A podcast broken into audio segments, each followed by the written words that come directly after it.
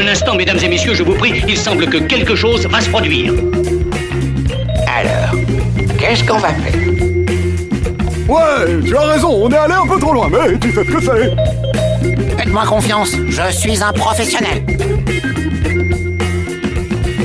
Éclectique, Radio Aviva. Xavier Nataf. Bonjour, bonjour, soyez les bienvenus pour Éclectique, votre rendez-vous quotidien dans le cabinet de curiosité de Radio Aviva. Au menu du jour, nous continuerons à explorer l'incroyable capacité de Walt Disney à créer des images durables. Nous irons voir aujourd'hui du côté d'Alice au Pays des Merveilles. Et puis nous aurons droit également au deuxième volet du feuilleton que nous consacrons cette semaine à l'acteur et réalisateur américain Ben Stiller. Mais dans un premier temps d'émission, nous retrouverons la recommandation du jour avec Rachel Kahn et sa bande dessinée Les petites et les grandes choses, juste après cette version de la chevauchée Valkyrie. Éclectique, le cabinet de curiosité de Radio Aviva.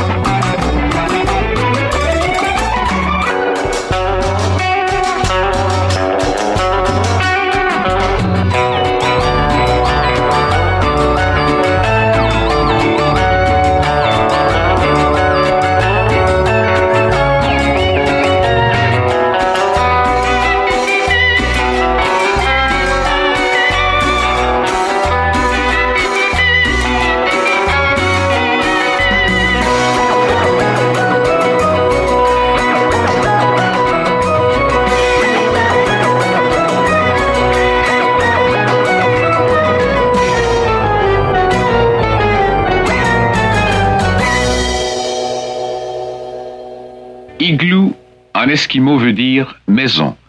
Et pour les Esquimaux de l'Est, maison veut dire maison de neige. L'igloo bâti de blocs coupés dans les banquettes de neige durcie abrite l'Esquimau durant les longs mois d'hiver. Facile à construire une fois que vous savez comment vous y prendre, il est compact et solide. L'igloo doit sa résistance à son architecture ingénieuse. Après que la première assise a été mise en place, l'un des blocs est taillé en biseau. La seconde rangée commence sur cette pente et les blocs se suivent en spirale continuelle vers la clé de voûte de l'édifice. Sur la rive de la baie du Tson, le terrain en pente douce offre peu de protection contre les vents mordants du nord-ouest. Tupac et Akiutak, ayant laissé leur famille dans l'igloo, viennent au poste pour faire du commerce. Ils se réjouissent à la pensée du thé et des biscuits du poste. Les deux Esquimaux admirent les habitations du blanc, mais pour leur usage personnel, ils se construiront un igloo. La recommandation du jour. Disponible aux éditions Nathan BD, Les grandes et les petites choses, signée de Rachel Kahn et Aude Massot, est une bande dessinée adaptée du roman autobiographique du même nom de Rachel Kahn. Mais mes fondamentaux, c'est évidemment la bataille contre le racisme et l'antisémitisme conjugué, et d'ailleurs contre toutes les formes de discrimination, toutes les formes d'intolérance, quel que soit le, le motif. Après, moi, là où je diverge des, euh, des associations dites antiracistes, c'est qu'elles sont dans une vindicte et qu'elles ne réparent pas la société, elles la divisent. Donc c'est vraiment sur la méthode. À partir du moment où vous n'êtes pas d'accord de toute façon avec ce genre de personnes, notamment euh, les racialistes qui mettent euh, les racisés là au centre, euh, vous êtes tout de suite considéré comme d'extrême droite. Donc rappelez en fait le parcours, ce parcours de Nina Gary, euh, dans cette société française euh, euh, qui est parcourue par différentes grandes histoires et, et, et relater sa petite histoire après Racé, j'ai trouvé ça absolument pertinent. C'est l'histoire de Nina, le double de Rachel Kahn, une adolescente noire, juive, musulmane et blanche qui peine à trouver ses marques dans une société qui voudrait l'enfermer dans des cases figées.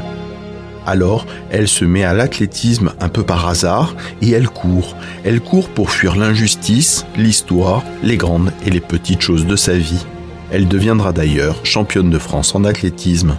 C'est vrai que euh, le, récit de Nina et à travers le sport, euh, c'était important pour moi euh, de faire comprendre bah, là toutes les générations, parce qu'aujourd'hui on pointe du doigt les uns les autres et tout ça, euh, euh, de faire comprendre que dans le sport, par exemple, sont, sont, et dans tout en fait, en réalité, euh, notre principal ennemi, notre principal adversaire, bah, c'est nous-mêmes. C'est-à-dire que on est tous, euh, on est, on a tous une part d'intolérance en nous, euh, on a tous une part de peur en nous, on a tous une part de jalousie en nous, euh, et on a tous ces différentes failles et différentes fragilités qu'il faut dépasser dans la vie quotidienne. Et le sport est un est un bon est un bon prisme pour ça. Parce que devant un 100, un 100 mètres vous êtes face à vous-même. Les grandes et les petites choses reflètent en creux les interrogations d'une jeune femme tiraillée entre deux cultures, en quête d'identité et qui se heurte au viol, au racisme, à la discrimination et au tsunami émotionnel de l'adolescence avec cette BD, c'est-à-dire dès très jeune, se dire que si on a un nom et un prénom, euh, on peut s'écrire son propre récit.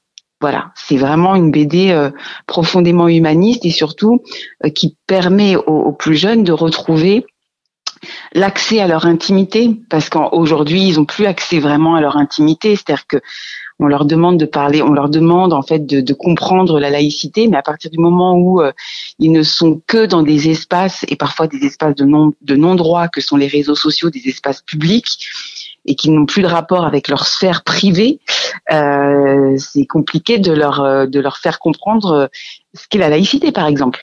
Et surtout, moi, c'était de leur faire entendre qu'ils peuvent avoir accès à leur propre pensée euh, au-delà euh, de, de, ces barrières que peuvent être euh, les, les, luttes dites racistes ou racialistes ou, ou claniques ou communautaristes une BD trépidante pour plonger dans le destin de Rachel Kahn.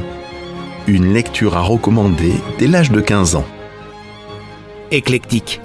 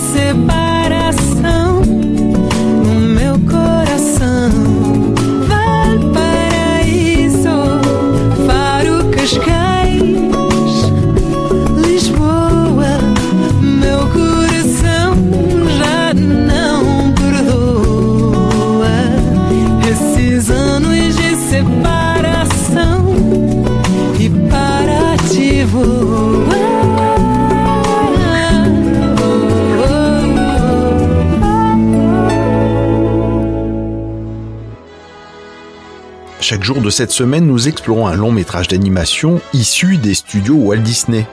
Aujourd'hui, nous revenons sur Alice au pays des merveilles, un film de 1951, adaptation des deux romans de Lewis Carroll, Les aventures d'Alice au pays des merveilles et De l'autre côté du miroir. Sa production avait commencé dans les années 30, mais l'arrivée de la Seconde Guerre mondiale freine évidemment la production. Bien que faisant partie des grands classiques Disney, c'est toujours intéressant de constater qu'Alice au pays des merveilles fait partie souvent des films les moins aimés de la période classique. Cela est probablement dû au côté un peu cauchemardesque de l'histoire écrite par Lewis Carroll et accentuée par les studios. La petite Alice y croise un lapin blanc, tombe dans un grand trou, grandit et rapetisse de manière inquiétante, rencontre un dodo, un charpentier et deux jumeaux inquiétants, sans parler d'une mystérieuse chenille bleue. Oh,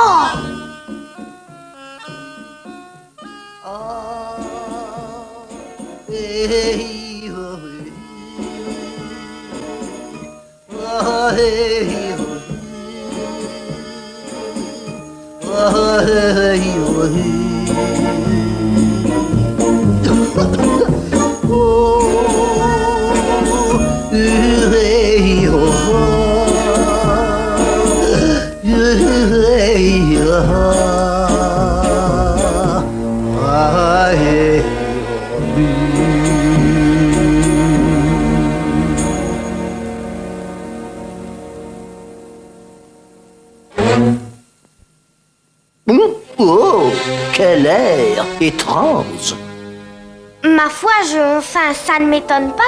J'ai changé si souvent depuis ce matin que je ne sais plus qui je suis. Et vous croyez que je le sais? Expliquez-vous, je vous prie. J'aurais beaucoup de difficultés à vous expliquer qui je suis parce que je ne suis plus moi-même, vous saisissez? Je ne saisis rien. Je peux pas expliquer plus clairement, c'est pas plus clair pour moi. Jésus Ça m'a l'air très saugrenu. Et vous? Je pense que vous devriez me dire. oh, si Quel est votre nom Renaud grec. Oh mon Dieu C'est difficile de voir clair, tout est embrouillé. Laisse tant que ça. Pour moi, ça l'est. Hum, Pour qui Tenez, je ne saurais même plus redire ma leçon d'hier. Réciter. Oh, oh, avec plaisir. C'est l'heure où le gentil mille-pattes sort butiné dans la... Vous accumulez les erreurs grossières. Écoutez. Oh oh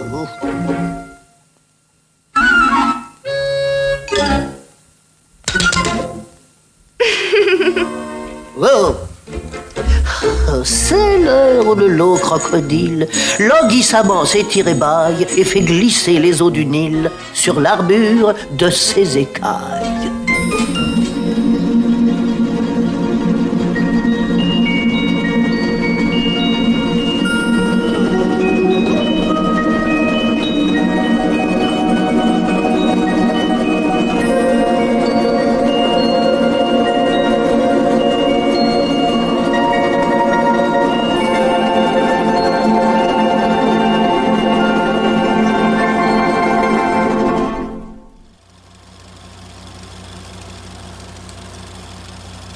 Deuxième volet de notre feuilleton consacré cette semaine à l'artiste Ben Stiller.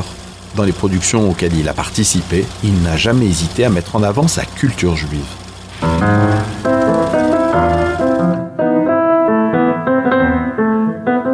Du même Noah Baumbach, The Merovitch Story, la chronique tragicomique d'une famille dysfonctionnelle qui se réunit à New York à l'occasion d'une cérémonie hommage au père artiste interprété par Dustin Hoffman et qui mène la vie dure à ses trois enfants nés de mères différentes.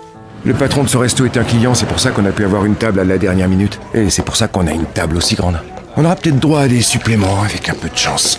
55 dollars pour un steak Ils sont connus pour leur viande. et 35 dollars pour un saumon. Qu'est-ce qui te fait pour ce prix-là le saumon, Utus? Seriez-vous Matthew, le fils d'Harold Exact.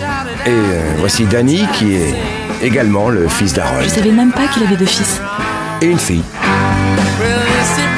Ah, waouh Et alors, ça va? Ça me fera du bien de passer du temps avec mon père. Ça m'est pas beaucoup arrivé quand j'étais petit. Saleté de merde Papa, qu'est-ce que tu fous là? Maureen est complètement bourrée. Leur technique, c'est de... Ils attendent que les oiseaux s'envolent avec les petits, ensuite ils les mettent à frire. C'est triste, je savais pas du tout comment ils faisaient avant de demander, je pensais pas qu'ils prenaient aussi les petits. Tu vas bientôt faire la connaissance d'un tas de gens formidables et passionnants. J'ai pas tenu plus d'un mois à la fac parce que j'aimais trop les drogues. Au nom de Harold Meyerowitz, Vous êtes sur la liste de la visite publique. Pour l'instant, c'est la visite privée. C'est certainement une erreur. Dis-lui que c'est n'importe quoi. arrête. Elle entend parfaitement ce que nous disons. Vous écoutez Rosebud, le portrait d'une personnalité du monde du cinéma cousu humain par Xavier Natav.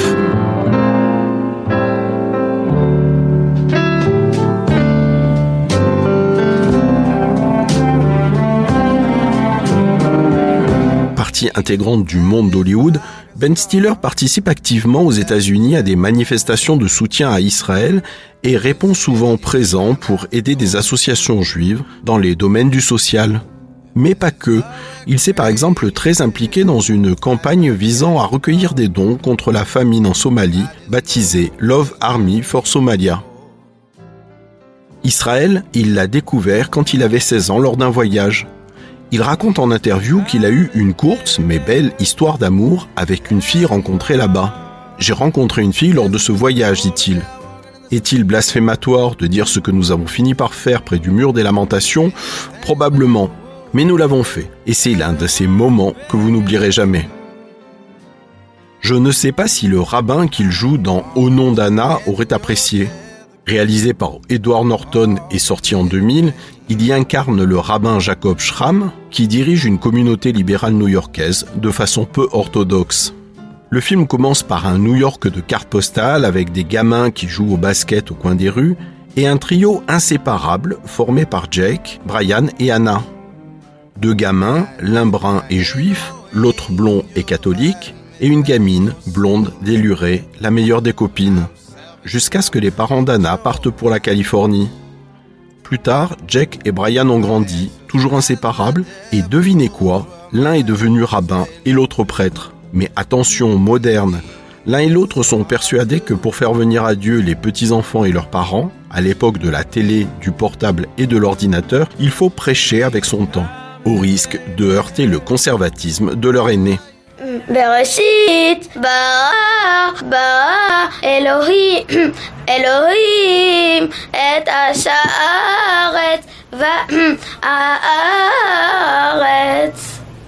Aïe, veita. Ça va, ça va, arrête, ça va, ça va. Fais une pause, fais une pause. Je suis nulle. On va me retirer ma kippa. Non, non, non, tu n'es pas nul. Je suis nulle. D'accord, c'est vrai, tu es nul. Hum. Mais c'est pas grave, c'est normal que tu sois nul. C'est pas un concours, c'est une préparation. Je veux dire par là que c'est propre à toute culture, tu comprends? Tu t'apprêtes à avoir 13 ans. Dieu savait que ta voix changerait quand tu aurais 13 ans. Et c'est pas pour rien que, que l'on chante le Haftorah à cet âge-là. C'est un défi.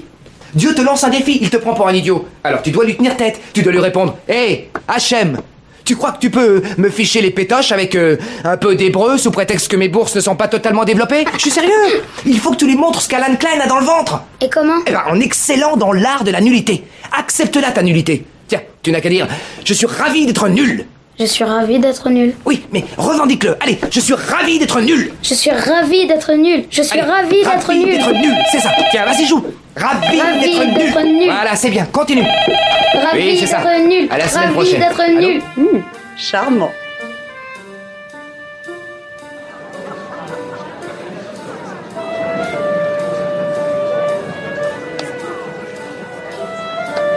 Bonjour.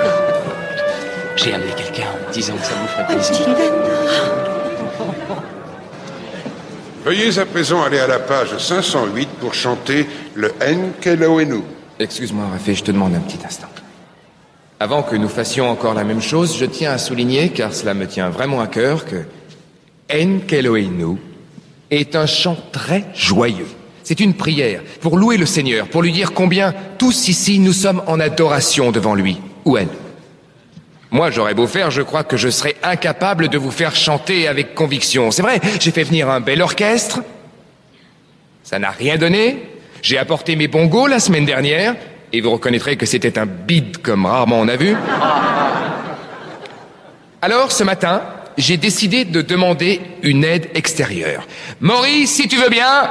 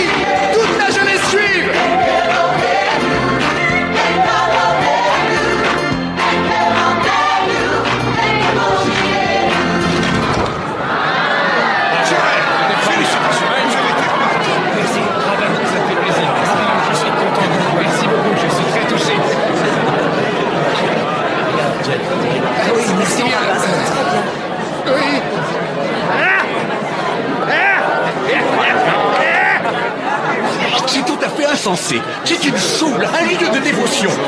Tu sais ce que mon grand-père ferait s'il voyait une chose pareille Dans quelques secondes, il sera l'heure de se quitter. Le temps pour moi de vous rappeler que cette émission est podcastable sur le site de Radio Aviva. On se retrouve demain, même heure, même endroit, et je vous laisse en compagnie des programmes de votre radio favorite. À demain!